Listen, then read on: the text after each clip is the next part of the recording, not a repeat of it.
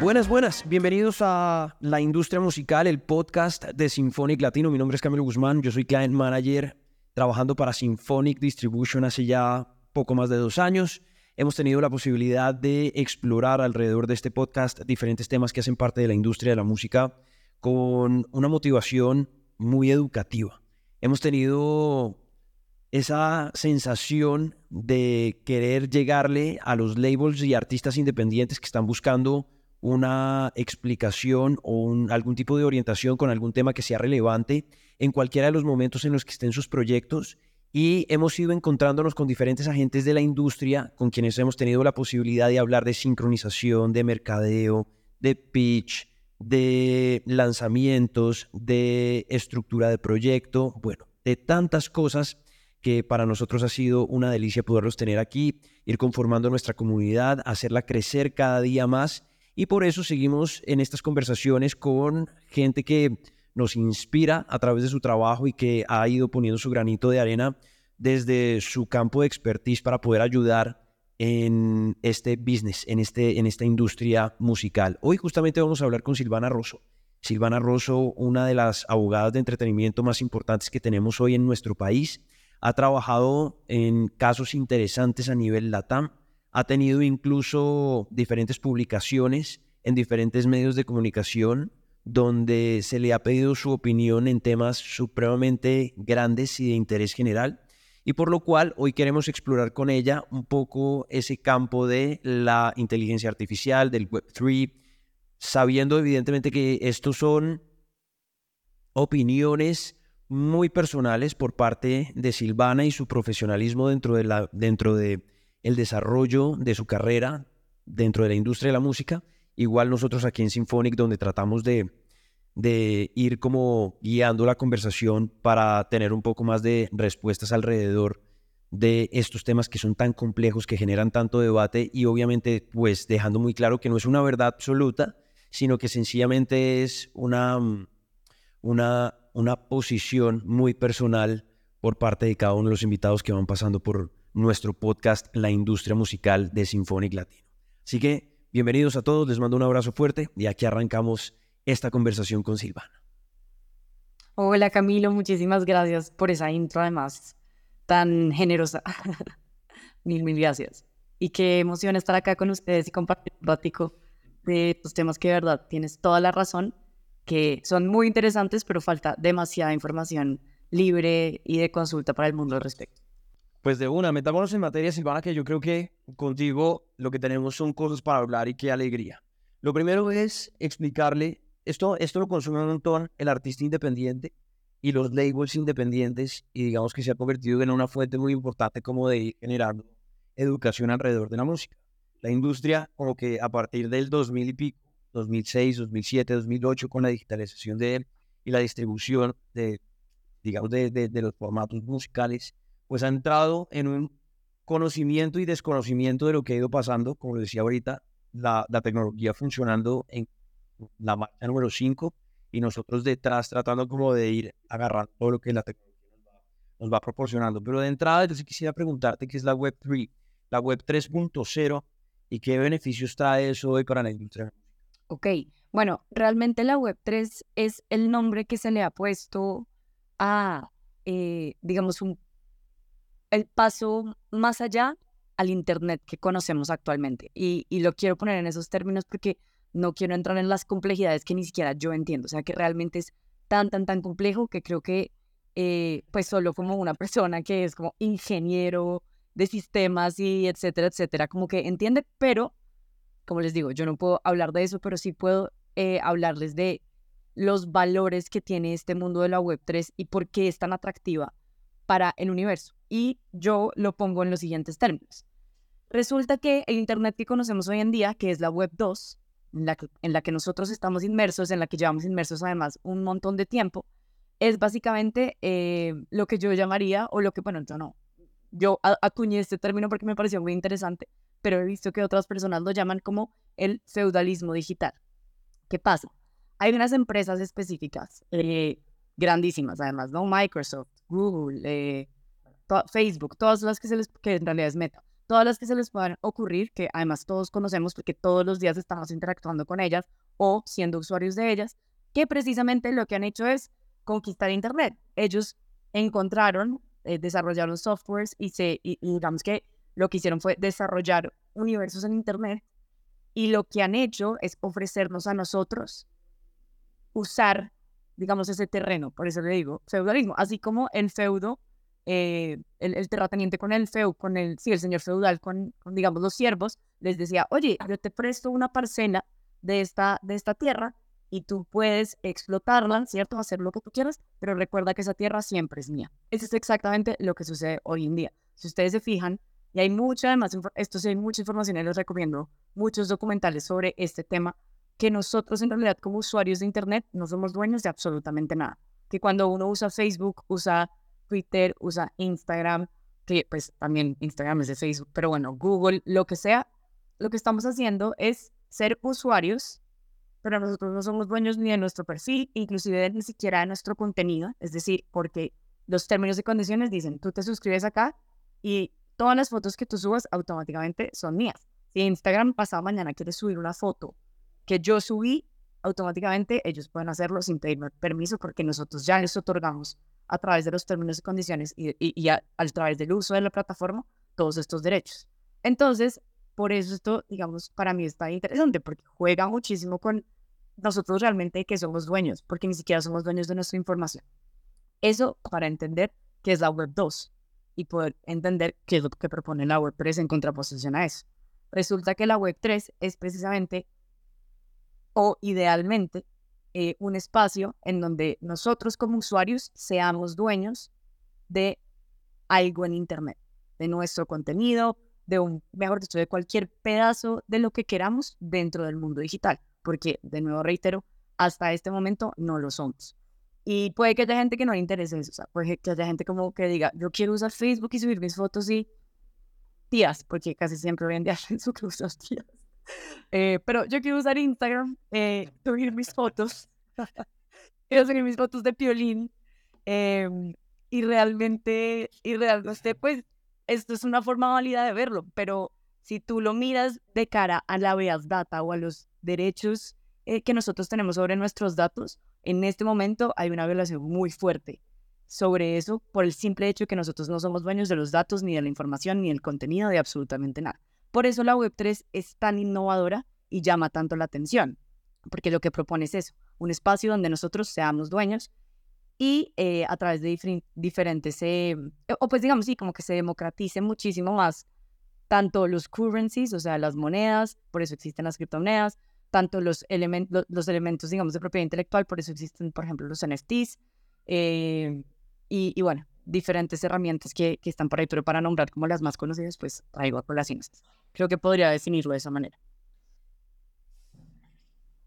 Pues mira, acabas de abrir la cortina a un universo para quienes, digamos, estamos conectados con otra vuelta, muy complicado porque ahí es donde uno realmente empieza a sentir como y uno dice, total, he hecho durante los últimos 20 años en el mundo digital, porque he venido cediendo todo lo que en principio me pertenece por derecho. Porque digamos que de entrada soy yo el dueño de mi imagen y lo que estoy haciendo es básicamente cediendo los derechos para que lo usen como quieran. Es decir, que yo no me vaya a sorprender el día de mañana si aparece una foto mía en una publicidad y una foto que tomaron de una plataforma como Instagram, por ejemplo. Pero lo que me parece lindo de todo lo que tú estás diciendo es que la Web3 en este momento lo que está haciendo es tratando de proteger los contenidos que se van subiendo dentro de, la, dentro de las parcelas que tienen los feudos, independientemente de que esas parcelas nunca le pertenezcan a quien, a quien está nutriendo de contenido, sino que básicamente lo que está haciendo es como poniendo una, una cerquita y diciéndole, esto es mío y estoy tratando como de, como de tenerlo siempre ahí en, en, en, un lugar seguro. Ya que llegamos a ese lugar, que está medio oscuro, medio denso, medio complicado, pero que poquito a poquito lo vamos resolviendo.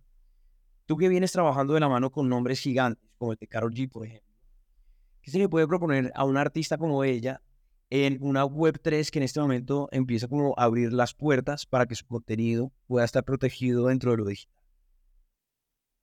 Bueno, yo creo que voy a echar un poquito para atrás y es em, los artistas muy grandes, sea quien sea, eh, desde Carol G hasta Mick Jagger, hasta cualquier nombre enorme que se te pueda ocurrir, em, tienen un tema muy específico y es que normalmente están firmados por eh, disqueras, ¿cierto?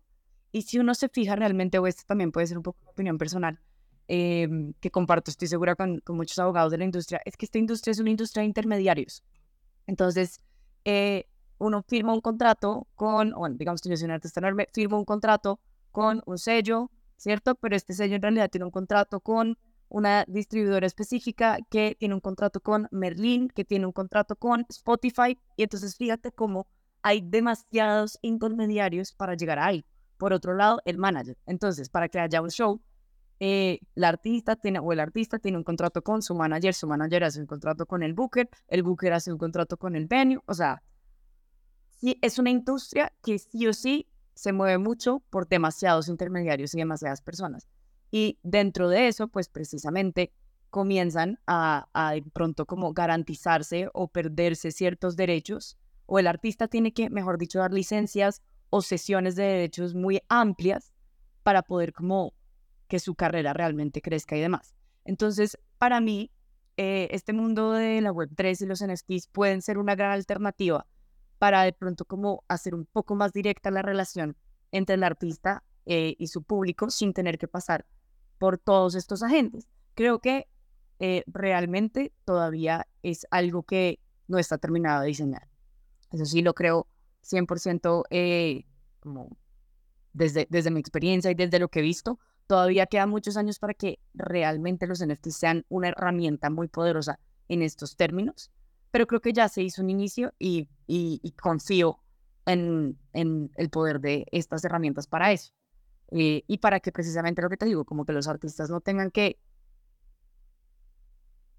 como entregar tanto de sus composiciones o, o, que sean los dueños de sus fonogramas, porque de nuevo estos artistas tan grandes casi nunca son los dueños de la música, sino que normalmente es el sello eh, y ellos pues reciben regalías, que bueno, también está justificado bajo el entendido de que el sello es el que está haciendo como una gran, gran, gran cantidad de trabajo dentro de todo este proceso.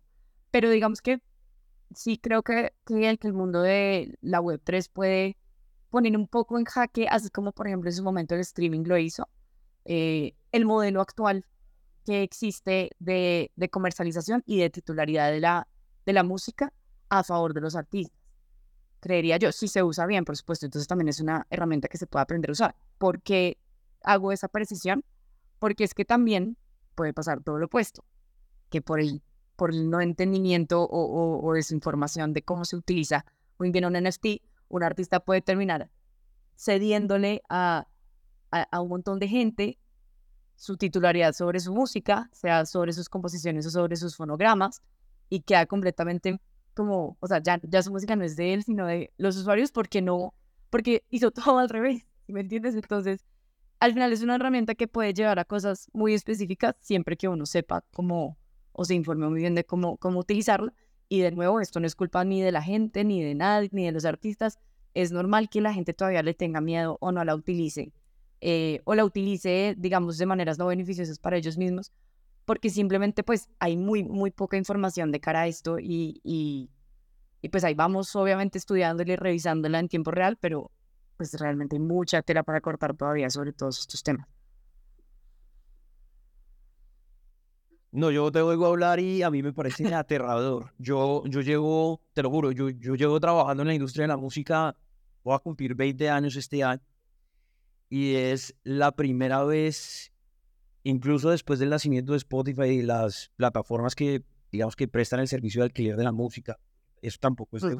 Uno paga una, una suscripción, uno no está pagando por la música, uno paga la suscripción a la plataforma, Exacto. uno las... No, es otra vuelta completamente. Exactamente, es un servicio. Un servicio como lo que hacía antes, no sé, una marca como Blockbuster que te prestaba una película porque te llevas para tu casa. Eso es lo que están haciendo hoy en día las plataformas de manera simultánea. Y eso era asustador en esa época. Pero yo no sentía tanto miedo y como, como curiosidad como lo estoy sintiendo ahora con todo este movimiento alrededor de, del mundo digital. Y eso que tú acabas de hablar Y bueno, debo hacer un disclaimer que digamos que esto hace parte del podcast La industria de la música de una manera súper curiosa de Symphonic y los abogados de la industria. Digamos que no hay verdades absolutas en lo que estamos diciendo, sino sencillamente a partir de las experiencias y nuestro conocimiento, estamos tratando de compartirlo con la gente que nos está oyendo en este momento. Y si hay alguien que tiene una opinión diferente, bacanísimo que en comentarios nos dejen saber cuál es esa opinión para seguir construyendo lo que hemos ido descubriendo todos como paso a paso. Ahora, con lo que está pasando, y creo que le acabas de pegar a un lugar muy bonito, son los NFTs. Y los NFTs básicamente pues se convierten en, en pedacitos de arte no replicables en la, en la, digamos, en lo digital, en la internet, del cual yo me puedo hacer dueño para hacer con ello lo que yo quiera si soy un verdadero fanático de lo que estoy comprando. La música y el arte tienen como ese beneficio. Hablemos, por ejemplo, de los Kings of Leon. Estoy seguro que tú conoces ese caso y si, y si no lo conoces, pues nos salimos de ahí rápidamente, pero ellos fueron de los primeros que levantaron la mano y dijeron, hey, vendamos tickets y experiencias de música a través de los NFTs. Y cuando uno empieza a ver que hay una transacción a partir de los blockchains para poder hacerse dueño de una cosa que, que no existe, pero que sí existe porque al final es una experiencia en vivo de los, de los conciertos de ellos, como que hay dos mundos, ¿no? Y ahí es donde yo empiezo como, como, como a aterrarme un poco porque estoy haciendo una transacción en blockchain y estoy comprando unos títulos de manera digital que luego puedo hacer en el mundo real. Eso, ¿cómo ha ido evolucionando en términos de arte, de creación, de creatividad, de copyright, para quienes están haciendo todo ese Me encanta esta pregunta. Me encanta esta pregunta porque creo que es el core, eh, como, como el, el punto fundamental de, de los NFTs. Y es que esto es súper importante que, que, la, que lo entendamos. Eh, y es que un NFT yo lo veo como una hoja en blanco. El NFT en sí mismo es simplemente un token en donde tú puedes depositar lo que tú quieras.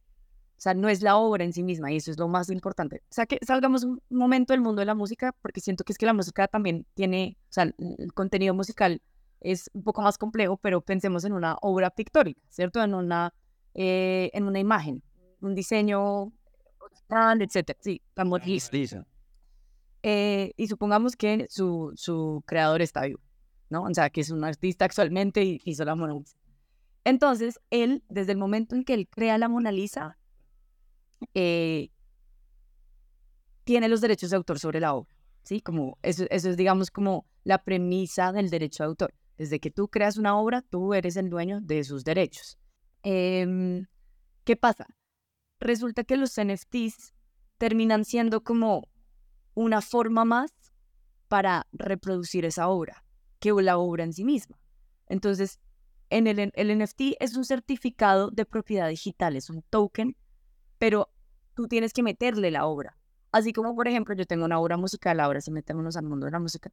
Yo tengo una obra musical, entonces yo me paré, vi la ventana, eh, me pareció que el día estaba divino y compuse Hola Bogotá, te quiero. Y así se titula mi obra, le puse una melodía, le puse una letra y en ese momento yo tengo una obra. Hasta que yo no voy al estudio y la grabo, hasta que yo no voy al estudio y literalmente hacemos el proceso de grabación, las voces, las guitarras, todo lo que tú quieras, yo no tengo un fonograma, ¿cierto? Yo no tengo un track, yo no tengo un CD, pues, o sea, por decirlo de alguna manera. Hoy en día hablamos de grabación, pues ya no sé, pero, pero para como simplificar por completo, yo no tengo la grabación hasta que yo no hago ese proceso.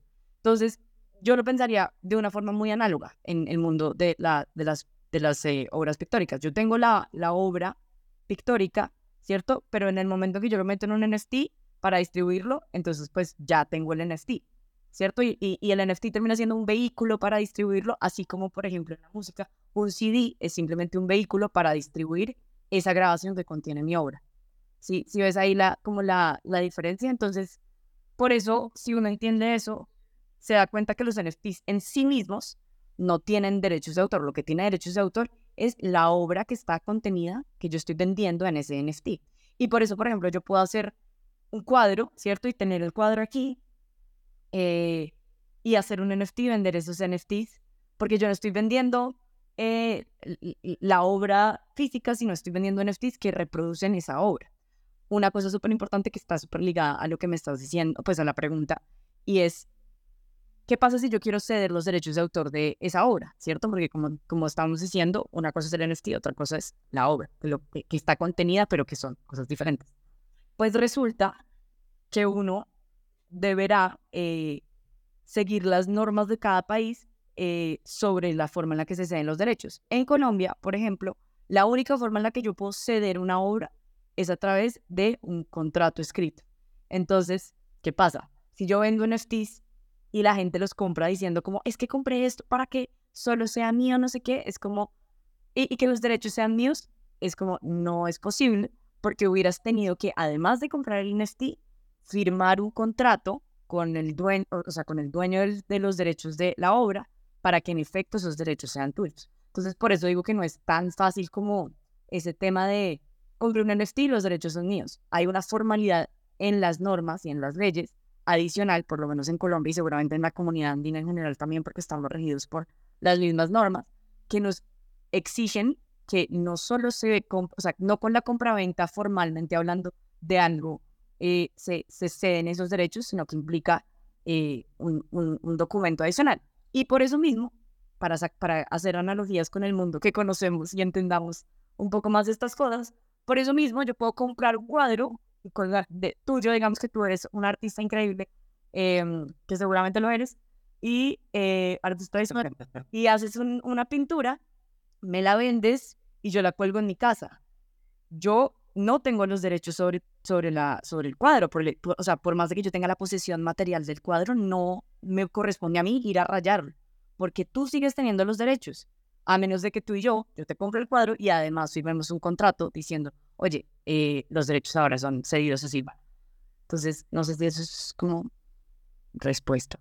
Es muy claro, es muy claro, es muy, muy claro porque de hecho yo que soy, a ver, yo fui un consumidor de música toda mi vida y yo iba a las discotiendas y compraba el disco y básicamente lo que tú me estás diciendo es que aparecen los NFTs como, como obras adicionales a un artista increíble, en este caso de la música, y lo que estamos haciendo es distribuyendo una obra por un canal diferente y al comprarla, pues yo no me hago dueño de esa obra. Sencillamente, si yo quisiera hacerme dueño de esa obra, me tengo que sentar contigo a firmar un contrato adicional y no porque lo compre yo Tal cual. Que eso me parece, y quería, y quería llevarte por este camino que a veces suele ser un poco enredado, pero no es tan enredado realmente.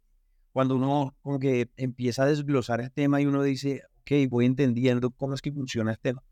Em, porque creo que estamos muy direccionados a algo que hoy en día tiene revolucionado el mundo de la música y es la inteligencia artificial. Y con la inteligencia artificial, pues digamos que, a ver, con los NFT se abrió una nueva posibilidad de hacer una distribución de una obra de una manera digital a través de blockchains, que ya lo hablamos, lo clarificamos y entendemos cómo somos dueños y no somos dueños de ciertas. Pero ahora resulta que también estamos expuestos al consumo de una cantidad de productos que recientemente pues hablábamos del capo más grande que se conoció en el planeta, que fue la colaboración entre Drake y The Weeknd, con dos voces creadas de manera artificial, con una canción completamente original creada por un algoritmo, pero interpretada por, por dos robots que al final suenan igualito que dos de los artistas más reconocidos en el mundo del hip hop y del, y del pop. Y cuando la gente va a consumir ese, esa canción, esa nueva colaboración, cuando la gente como que se encuentra con ese tipo de contenidos, pues le generan una cantidad de regalías al creador original de ese tipo de obras, que lo que al final está perjudicando es al artista, a los sellos, a las distribuidoras, etc. ¿Cómo entendemos esta vuelta y cómo se está empezando a actuar alrededor de la inteligencia artificial para que el artista que hoy en día está en su casa no diga, no, es que yo mañana, a mí mañana me va a reemplazar un algoritmo? ¿Cómo funciona eso hoy en día, Silvi? ¿Cómo ponerlo en, en esto? Bueno, yo creo que ahí yo haría dos como distinciones. Em, la primera es en como el aporte creativo o el valor creativo que tiene la, el aporte de un algoritmo o de, o de una inteligencia artificial, por decirlo así. Y por otro lado, es los derechos que existen sobre, sobre esos contenidos creados con inteligencia artificial, ¿cierto? Entonces quisiera comenzar por el segundo porque pues es mi campo y el otro es más como mi opinión. Eh, entonces, claro, primero lo sé, pues después el juego. Eh, y básicamente, yo, yo creo que es súper, el derecho de autor es todavía muy muy receloso en cuanto a qué define que es una obra y qué no. Según prácticamente la mayoría de legislaciones, diría yo, una obra tiene que tener tres, o, para que algo se considere una obra, tiene que tener tres requisitos, o tiene que cumplir más bien tres requisitos. El primero es que tenga em, originalidad o creatividad, ¿sí? que sea como algo que se distingue porque claramente pues, es original. Segundo, eh, que es el, punto crucial dentro de esta discusión, tiene que ser derivado de la, de la creación humana, de la cabeza humana. Y esos dos además están muy atados, porque es como solo las cabezas humanas tienen el componente de crear, de literalmente como generar originalidad. Claro, un algoritmo se alimenta de elementos que ya alguien creó en el pasado, pero si te fijas inclusive en ese caso, en el caso de las inteligencias artificiales, no es como que viene de la nada, sino que literalmente cogen elementos que ya existían y que fueron previamente creados por cabezas humanas para decir, ah, bueno, yo entiendo este, este espacio y yo puedo dar algo similar, ¿sí? Como que entiendo los comandos, pero no, no son creaciones originales. El tercero, que igual no nos importa tanto en esta discusión, pero lo voy a mencionar solo porque ya hice el anticipo y me toca hacerlo, es em, que son, eh, tiene que ser fijable, fijado o fijable, o sea, que puede expresarse de una manera porque, súper importante también, las ideas en sí mismas no son protegibles. Lo que se protege es la creación, o sea, la, perdón, la, la forma en la que fueron plasmadas. Eh, pero bueno, no, no, nos vayamos sobre ese punto porque se nos desvía.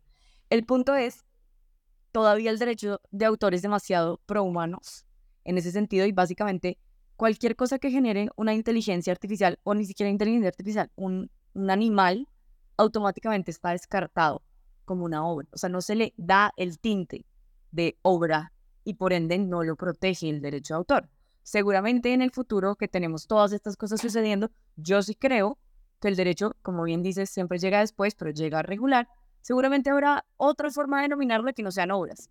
Quién sabe, productos creados por alguien, criatura no humana o elementos creados por, eh, no tengo ni idea. ahí sí le debo la, la a mis amigos. Sé, yo sé que los, los legalistas exactamente, que ellos se encarguen de poner los nombres que tengan que poner, pero el punto es que eh, en este momento obra como tal únicamente las cosas que son creadas por humanos. Y por ende, algo que sea, o sea, una obra, digamos, una foto o un dibujo o una pintura creado por una inteligencia artificial, no es una obra y por ende no es protegible. Nadie puede decir, yo tengo derecho sobre ese dibujo, entonces yo voy a, no sé, DALI, ChatGPT, lo que sea, y creo un texto, creo una, una foto, lo que sea. Yo no puedo mañana decir, oigan, qué pena, es que eh, Camilo le está usando y pues esos derechos son míos porque yo fui la que entré, eh, le di el comando a ChatGPT, por favor créame un simio hiperrealista con eh, estética del renacimiento. No puedo pedir los derechos de autor sobre eso porque no tiene derechos de autor. Lo que sí tiene derechos de autor es el, el, el software para la persona que creó ese software. Entonces ahí eso es interesante. Eh, pero en sí mismo lo que arroja el software de inteligencia artificial no tiene derechos de autor, no está protegido por los derechos de autor. Entonces, fíjate que dentro de esa parte... E, eso, eso es aún más asustador porque lo que hay detrás es básicamente el interés de ciertas compañías que tienen el billete para meter en tecnología, un desarrollo de software increíble para generar, no sé, inteligencia artificial, y esa inteligencia a partir de creadores pues generando una cantidad de contenidos a los cuales, de los cuales ellos sí tienen derecho. No. Al ser los creadores de ese A lo que yo voy es, ellos son dueños, o sea, es que el software en sí es un elemento de propiedad intelectual. No lo que arroja, sino el, el software.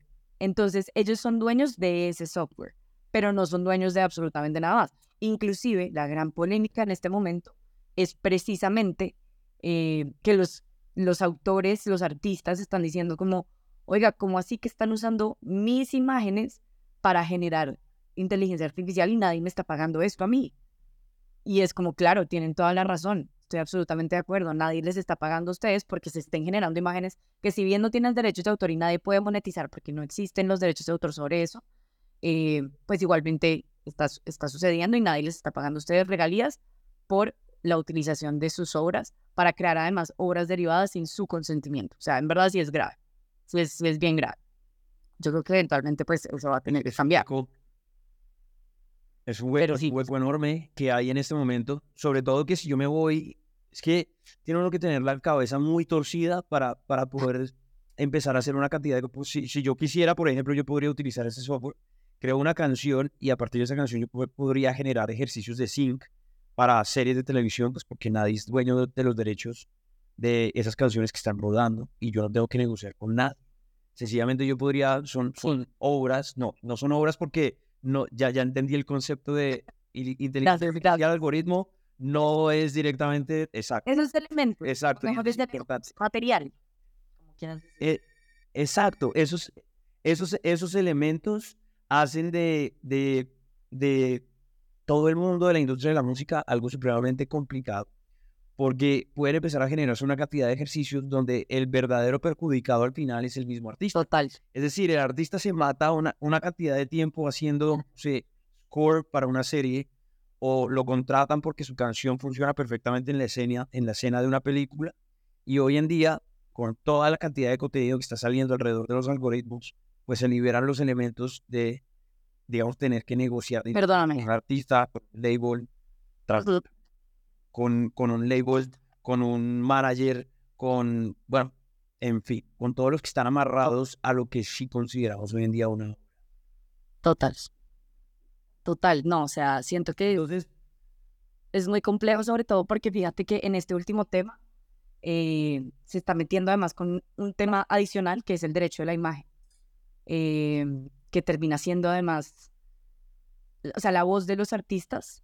Eh, o sea, no es solo, digamos, la parte, de la, parte de la música grabada y las obras, sino además la imagen de ellos porque están utilizando su voz eh, y, y, pues eso hace parte de la imagen. O sea, la, la, imagen en sentido amplio no es solo mi, la forma en la que me veo, sino mis ademanes, mis gestos, mi voz. Entonces se complejiza en muchos sentidos todo este tema. Es muy, muy, muy complicado. Silvi, podríamos quedarnos hablando de esto horas y es, es, tan amplio lo que empieza a pasar y lo que se está generando y las dudas que empiezan a surgir alrededor de la cantidad de huequitos que uno se va encontrando en este camino que podríamos tener una conversación de días, semanas, meses. Totalmente. Y, y creo que no terminaríamos, pero, pero mira, me, me sale una nueva duda alrededor de todo este camino que hemos venido trabajando desde que arrancamos la conversación y es ¿Qué pasa, por ejemplo, con la creación de video que logra replicar los ademanes de ese personaje y que uno pensaría estar viendo a una Silvana Rosso y al final no está viendo una Silvana Rosso, sino es otra persona que está que está queriendo decir cosas en nombre tuyo con tu imagen pero que está, ¿sabes lo que, lo que estoy tratando de preguntar? Es, es, como ver a Silvana Rosso diciendo eh, cualquier argumento, pero no eres tú, sino es otra persona que estaba utilizando como la tecnología para poder sonar y verse. Claro. Pues yo creo que lo que te digo, como uno, una vulneración muy fuerte a los derechos de imagen de, de, de las personas, eh, que, que no es solo un tema comercial, porque todos nosotros como personas, individuos, eh, tenemos derecho a, o sea, tenemos el derecho sobre nuestra imagen. Y eso de hecho es un derecho ni siquiera del mundo del entretenimiento, es un derecho de rango constitucional, eh, en donde nosotros, digamos que la imagen se liga mucho a la intimidad, ¿cierto? Yo tengo todo el derecho a que mi imagen eh, sea completamente protegida y que yo no esté en la calle y me tomen fotos, ¿sabes? Como es un derecho muy, muy privado, muy de cada uno, entonces todos nosotros tenemos ese derecho. ¿Qué pasa?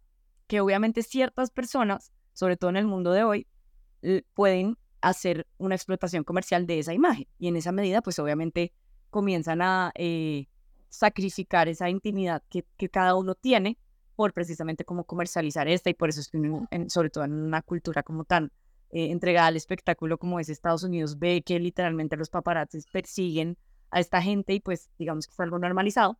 Pero el punto es que todos tenemos eh, derecho sobre nuestra imagen. Eso es como la premisa inicial.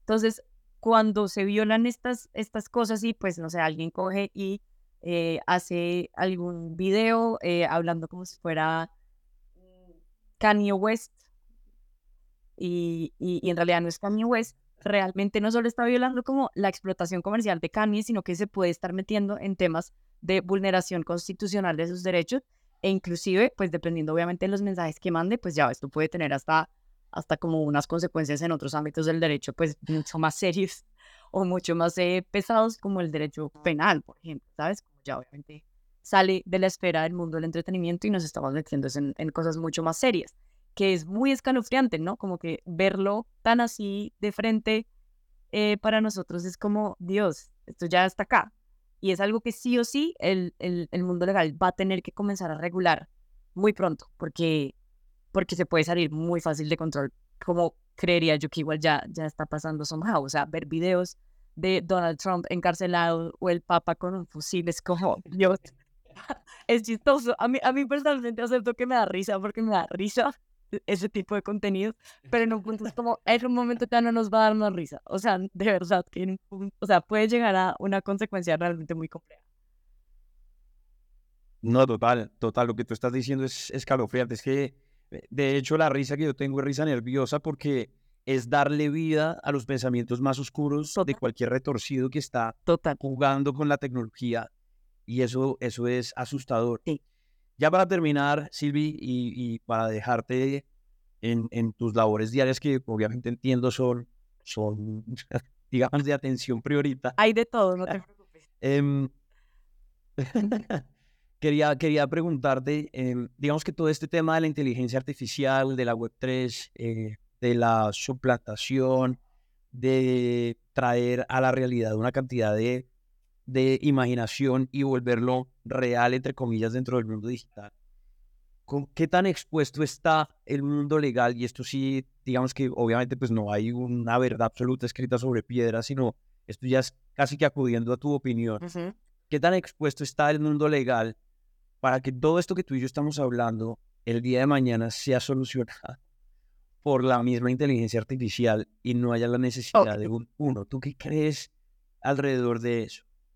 Uf, qué, qué gran pregunta. o sea, todavía no te puedes que yo creo algo. Tengo, tengo visos de lo que creo que puedo creer, si eso tiene sentido.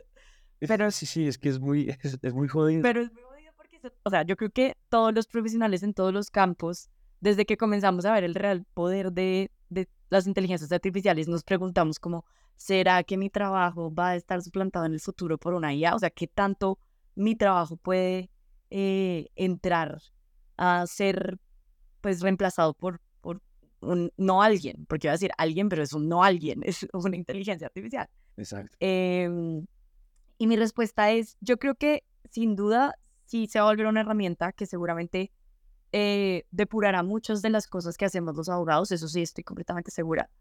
Em, pero hay, una, hay un tema muy importante dentro del ejercicio del derecho que creo que es importante en prácticamente todas las ramas, o sea, por ejemplo, yo no soy abogada litigante, yo no voy a un juicio eh, a, argumentar ni a defender eh, los intereses de algún cliente. Yo lo que hago es asesoría comercial, les llevo los contratos, eh, les los asesoro en cómo, digamos, cómo lograr lo que específicamente quieren, dependiendo de sus intereses comerciales, etc.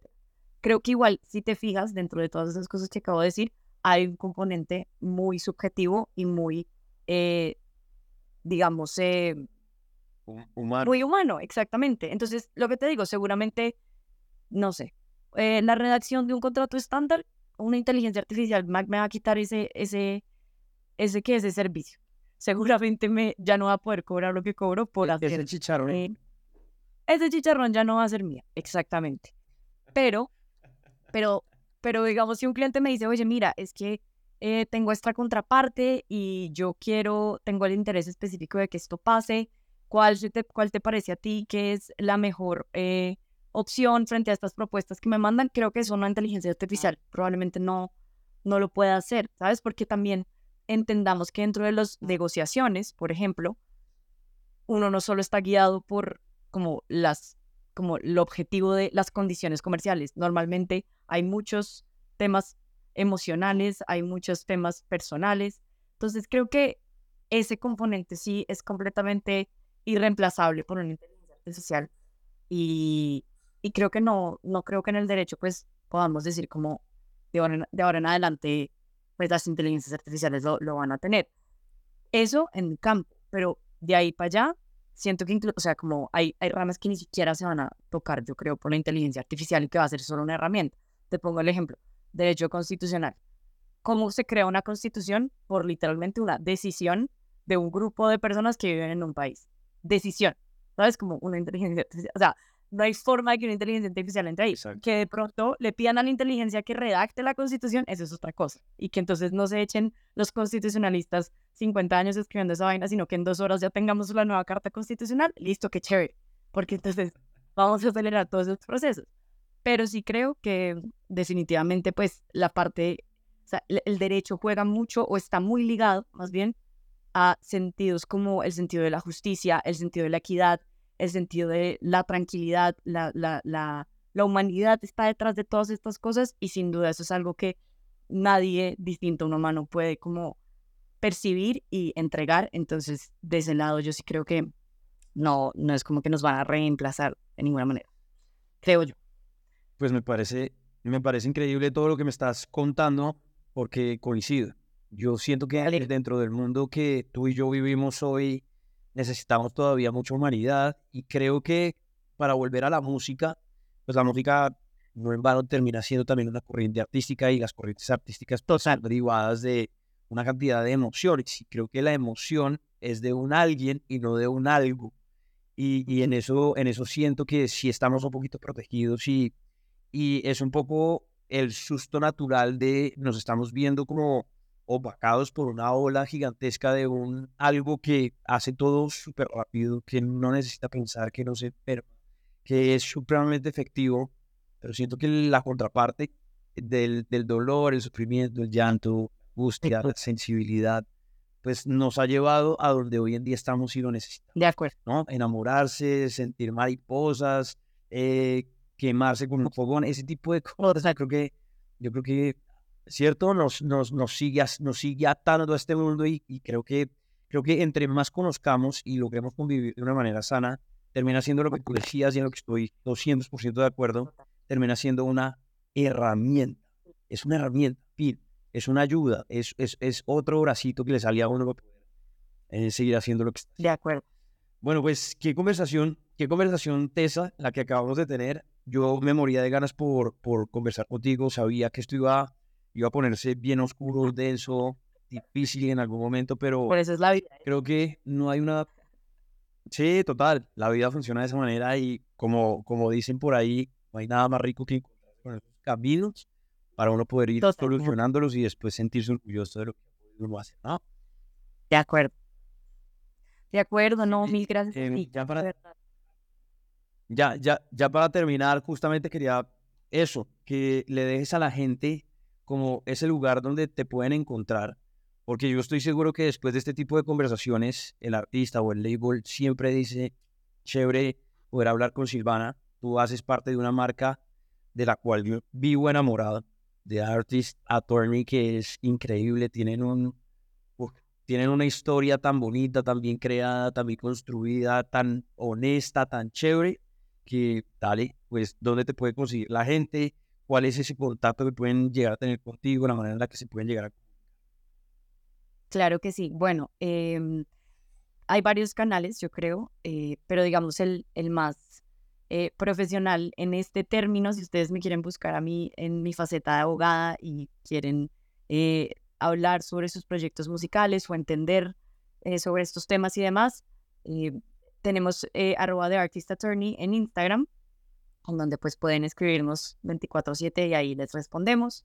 Ya eh, digamos en un perfil un poco más personal, eh, yo no, pu- o sea, mi perfil de Instagram no es, o sea, no, es mi faceta abogada, es mi faceta, digamos, no, mi nombre es arroba Silvana Rockstar. Eh, ahí también igual podemos hablar de lo que ustedes quieran, desde inteligencia artificial, pasando por música, eh, desde el rock al reggaetón. Eh, y además, no sé si les había contado, no lo habíamos hablado, pero yo soy DJ, entonces también, eh, si me quieren encontrar en alguna fiesta, búsquenme y me hablan del tema. Y eh, pues en Silvana Rockstar publico muchas cosas sobre los geeks y diferentes toques en los que, en los que participo. Y, bueno, eso es básicamente. En Twitter también me gusta tuitear lo que pienso. Casi nunca tuiteo de cosas legales, pero ahí estoy también dándoles eh, carne para que o me quieran o me odien. Pero creo que, que esos son mis canales, básicamente. Pues Silvia, una cantidad de canales y es que botaste veneno al final con, es que también soy DJ, yo sabía, lo que pasa es que no me quería meter en ese campo y no me voy a meter en ese campo porque en otra oportunidad grabamos otro capítulo, exacto, donde, donde podamos hablar de remixes y cómo funcionan los derechos cuando uno está haciendo ese tipo de cosas y cuando uno usa los samples dentro de las canciones para poderlo hacer en una presentación pública o cuando uno está en su casa, en fin. Eso también tiene una cantidad de campos increíbles y qué alegría que una mujer como tú, profesional en el mundo, digamos, de, sí, de las leyes, también lo pueda ver desde el mundo artístico cada vez que, que estás en tus procesos creativos, porque eso ayuda mucho en la construcción, en, en, en la sensibilización de una situación cuando un artista está expuesto a la creación de contenido. Desde acá te mandamos un abrazo enorme, qué alegría la conversación. La conversación que acabamos de tener, eh, para nosotros un honor inmenso tener a Silvana Rosso trabajando hoy con nosotros en esta conversación pequeñita de casi, dijimos media hora, llevamos 45 minutos en esto que se llama la industria musical. Un abrazo. Gracias. Chao, chao.